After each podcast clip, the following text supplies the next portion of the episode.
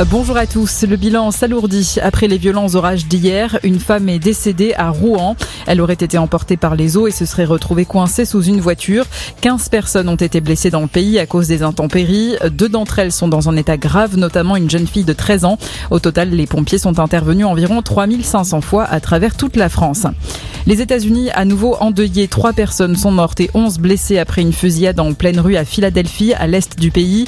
Euh, pour le moment, les autorités n'ont pas donné plus de précisions sur ce drame qui intervient quelques jours seulement après la tuerie dans une école euh, au Texas où 21 personnes sont décédées, dont 19 enfants.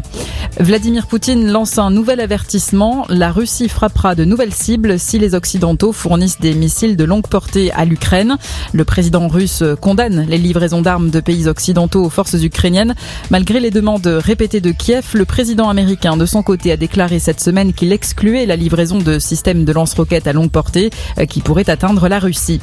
Une personne a été blessée à Kiev après des explosions. La capitale à nouveau prise pour cible. Plusieurs explosions ont été signalées ce matin. C'est un phénomène qui touchait déjà de nombreuses zones rurales. Le manque de sages-femmes inquiète désormais en Ile-de-France.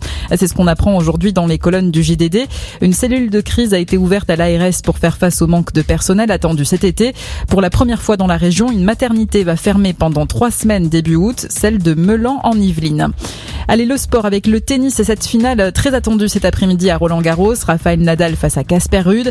L'Espagnol va tenter de décrocher un 14e titre sur la terre battue parisienne. Et puis du rugby, dernière journée de top 14 ce soir. On sait déjà que Montpellier, Bordeaux-Bègle et Castres sont qualifiés en phase finale.